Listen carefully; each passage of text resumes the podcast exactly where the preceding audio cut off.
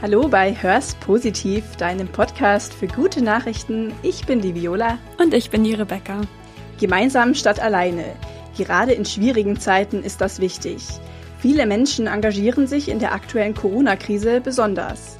Über ein Beispiel sprechen wir in dieser Folge. 250 Menschen kamen durch den Terror ums Leben. Lebensgefährlich verletzt so zusammengeschlagen worden, dass In Syrien Stopp! Du bist genervt von schlechten Nachrichten? Hör's positiv. Ich bin Ende März noch Blutspenden gegangen und zwar, weil ich gelesen habe, dass aktuell ganz viele Blutspender gesucht werden, weil viele Leute nicht Blutspenden gehen, weil sie Angst haben und auch nicht wissen, ob sie das dürfen. Ja, ich gehe eigentlich grundsätzlich regelmäßig Blutspenden, weil ich finde, dass es ein Privileg ist, gesund zu sein und man deswegen einfach gut mit seiner Gesundheit anderen Menschen, denen es vielleicht nicht so gut geht, helfen kann.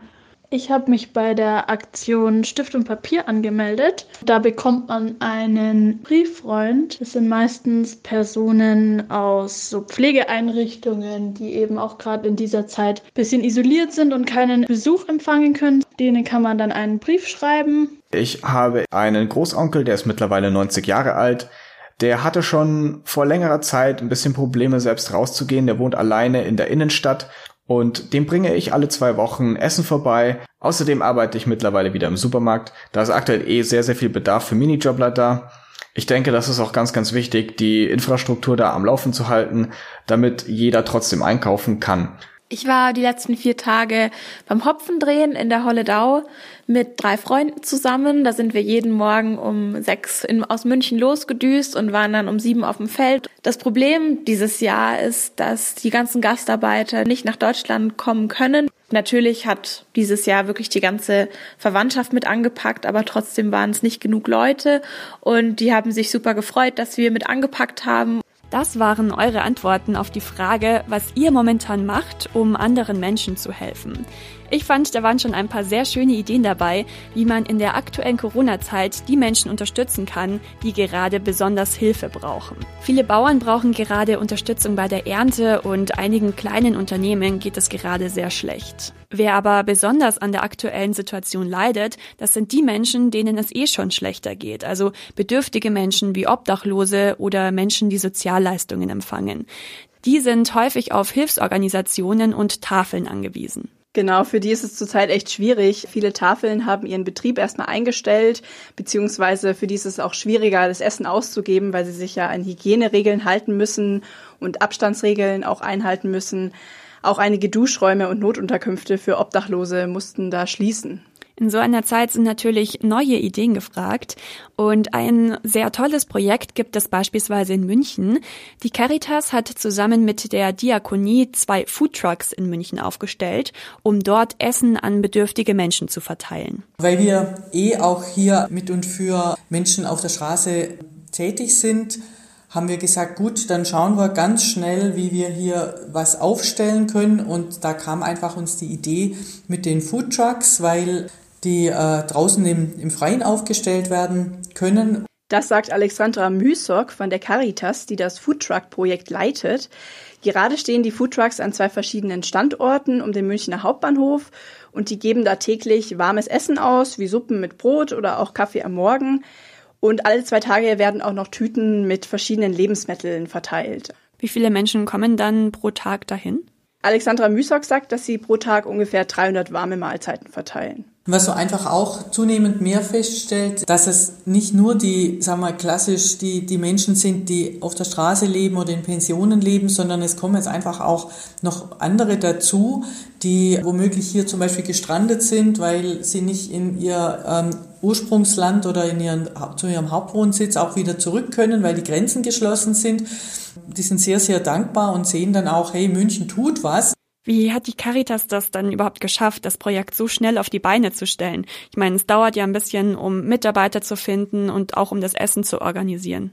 Die haben sich da zum Beispiel mit dem Amt für Wohn- und Migration und eben mit der Diakonie zusammengetan und um Mitarbeiter zu finden, haben sie dann einen Aufruf bei der Caritas gestartet, wo auch sehr schnell viele Menschen sich gemeldet haben. Auch viele Menschen, die sich ehrenamtlich engagieren, haben sich da gemeldet. Es ist wirklich toll, mit einem anderen Verband zusammenzuarbeiten, eben mit der Diakonia, das so zusammen ganz schnell auf die Beine zu stellen.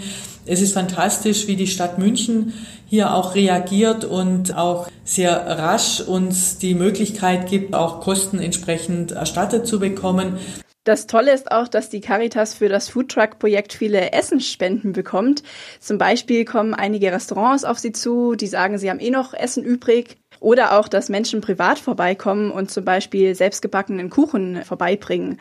Das sagt Yvonne Möller, die die Freiwilligen und Caritas-Mitarbeiter vor Ort koordiniert. Es ist halt einfach eine Zeit, wo die Menschen auch merken, ich möchte was für andere tun. Ich denke, viele Menschen merken jetzt noch mal mehr, was in der Gesellschaft los ist, was gerade so passiert. Man guckt jetzt wieder mehr auf das Miteinander einfach in der Gesellschaft.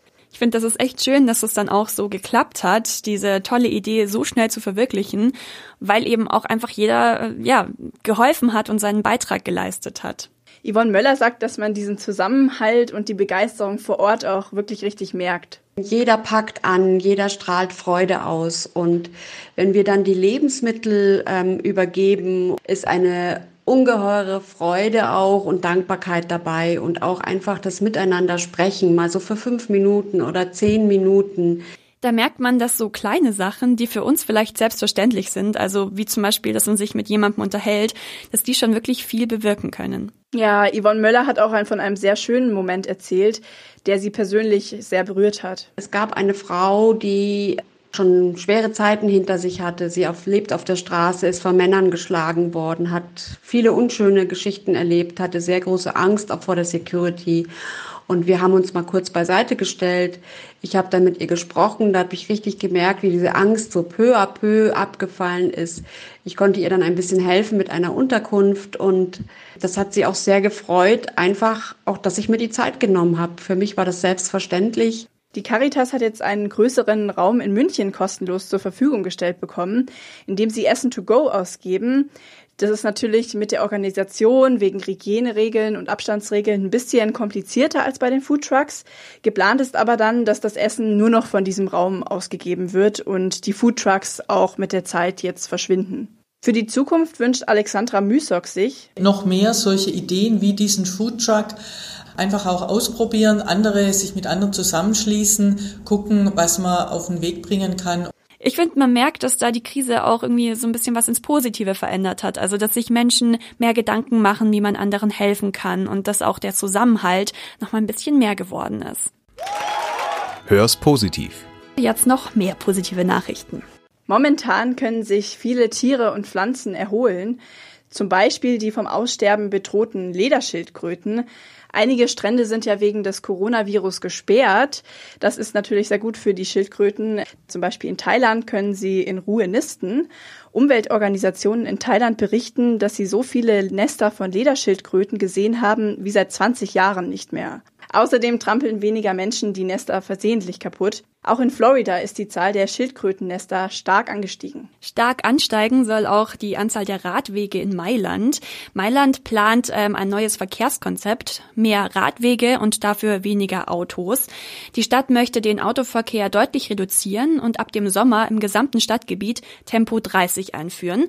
Außerdem sollen 35 Kilometern an Straße, die aktuell von Autos benutzt werden, in Zukunft Fahrradfahrern zur Verfügung gestellt werden. Auch die Fußwege sollen breiter und deutlich mehr werden. Das neue Verkehrskonzept der Stadt soll zum einen Umweltverschmutzung reduzieren, aber auch die Wirtschaft wiederbeleben. Wir hoffen, euch hat die aktuelle Folge gefallen. Und euch vielleicht ein bisschen einen positiven Input gegeben. Gerade in der aktuellen Zeit liest man ja sehr viele negative Nachrichten. Genau, deswegen haltet die Augen besonders nach positiven Nachrichten offen. Und wenn ihr welche seht, dann schickt ihr uns auch sehr gerne über Instagram oder per Mail, wie es euch am liebsten ist. Wir freuen uns jedes Mal. Wir sagen danke fürs Zuhören. Und bis zum nächsten Mal. Tschüss. Tschüss.